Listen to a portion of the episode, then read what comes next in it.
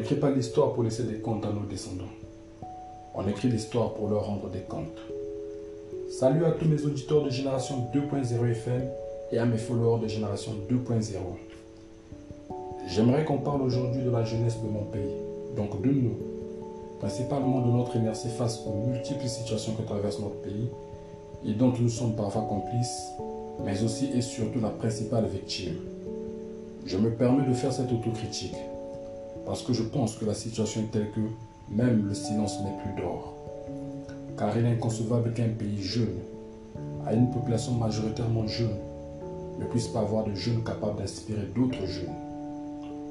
Pourtant, l'histoire récente de notre pays a été écrite par la bravoure, l'excellence et même la sagesse des jeunes d'antan qui pour la plupart sont devenus les dirigeants que nous connaissons aujourd'hui. Certes, leur parcours en tant que gestionnaire de la société est un échec indescriptible. C'est un fait. Cependant, on peut tout leur reprocher, tout sauf d'avoir été des jeunes qu'ils ont été. Sincèrement, je respecte les jeunes qu'ils ont été autant que je désavoue les vieux qu'ils sont devenus. Il faut le dire, la génération de nos prédécesseurs a échoué. Elle a échoué parce que non seulement elle n'a pas pu conserver, améliorer et transmettre ce qu'elle avait bâti, mais elle l'a en plus détruit. Elle a échoué parce qu'elle n'a pas pu réaliser son propre rêve. Néanmoins, on peut les accorder le mérite d'avoir à une certaine époque rêvé et fait rêver tout un peuple, bien qu'étant très jeune, et d'avoir agi un tant soit peu pour la réalisation de ce rêve. Ils ont donc réussi là où nous sommes en train d'échouer. Alors, d'aucuns me diront les époques ne sont pas les mêmes. À cela, je dirais oui, je suis tout à fait d'accord, parce que la nôtre est la meilleure. Nous avons tous les outils pour réussir. Pourtant, nous choisissons le contraire par notre inertie.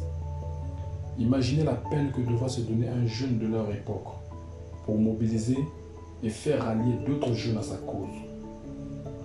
Nous avons les moyens qu'eux n'avaient pas. De nos jours, on peut le faire en un, deux, trois clics. Pourtant, nous ne le faisons pas et eux l'ont fait. Aujourd'hui, on parle des jeunes démissionnaires. Mais de quoi avons-nous démissionné? Contrairement à eux, nous n'avons jamais rien fait pour ce pays. Nous ne sommes pas démissionnaires, nous sommes simplement inexistants. Pratiquement toutes les institutions de notre pays sont dirigées par des gens qui ont l'âge d'écrire leur mémoire. Qui a dit que la politique était une affaire de vieux? Que pour être général, il fallait être né avant les années 70 que pour être un bon administrateur, il fallait dépasser l'âge de la retraite. La quasi-totalité de nos dirigeants politiques sont les grands-parents de ceux qui dirigent. Au Parlement, les représentants du peuple, de la mouvance comme de l'opposition et de ceux qui n'ont pas d'opposition. Comment un homme né avant l'invention de l'ordinateur peut représenter un peuple qui n'a connu que le smartphone? C'est clair qu'ils ne sont pas les représentants du peuple. Ils se représentent eux-mêmes voilà pourquoi ils se représentent tout le temps. Cela dit, ce ne sont pas non plus des usurpateurs. Ils ne sont là que pour combler un vide que crée notre manque d'engagement. Ne dit-on pas que la nature a horreur du vide? De même que nous leur reprochons leur longévité, nous devrions surtout nous reprocher notre largesse. Notre condition actuelle ne doit pas être un prétexte pour ne pas agir pour nos intérêts. Bien au contraire, c'est le moteur qui doit propulser nos actions. Eux ont connu pire que nous. Devrons-nous connaître pire que pour agir? Je ne nous le souhaite pas. Prenons conscience du potentiel qui sommeille en nous et de la chance que nous avons de vivre à cette époque. Le Congo n'est pas le bien d'une seule génération. Toutes les générations ont le devoir d'apporter les unes après les autres, par leurs propres efforts, leur contribution à l'édification de notre société.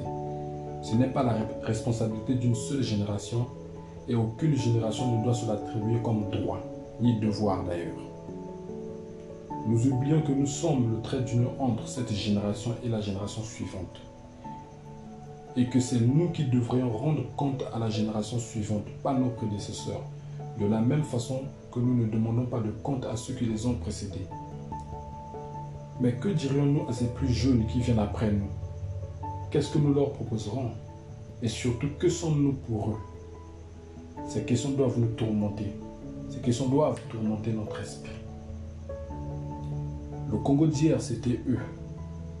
Celui d'aujourd'hui, c'est nous. Et celui de demain, ça sera nos successeurs. Le Congo d'hier, c'était eux. Celui d'aujourd'hui, c'est nous. Et celui de demain, ça sera nos successeurs. Quand on parle, on nous répond. Quand on agit, on nous comprend. C'est là le message le plus important. Tout est dans l'action. Si vous avez aimé ce podcast, je vous prie de le partager massivement et de nous follow sur Twitter, Génération 2.0. Merci, à bientôt.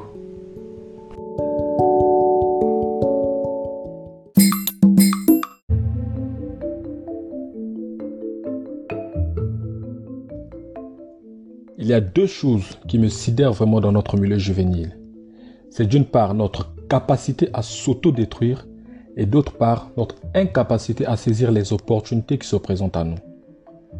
On l'ignore peut-être, mais on s'auto-détruit lorsqu'on critique, on désavoue, on combat un jeune comme nos porteurs d'espoir, qui nous ressemble et nous correspond, avec qui nous partageons le même rêve, parce que l'on se sent simplement incapable soi-même de faire avec autant d'audace la même chose que lui.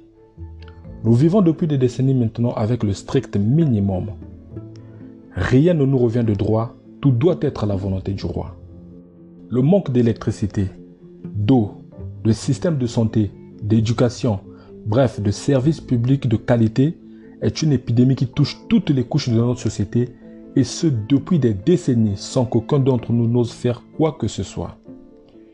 Et maintenant qu'un des nôtres décide de se distinguer, de braver la magistrature suprême, tout ce que nous trouvons de mieux à faire, c'est de le combattre au lieu de s'unir pour le soutenir. Regardons comment ceux qui nous dirigent sont unis. Même dans la modicité, ils se soutiennent. Alors que nous qui nous plaignons de la mauvaise gestion du pays, nous qui prétendons pouvoir mieux faire, ne sommes même pas capables de se fédérer pour soutenir un des nôtres.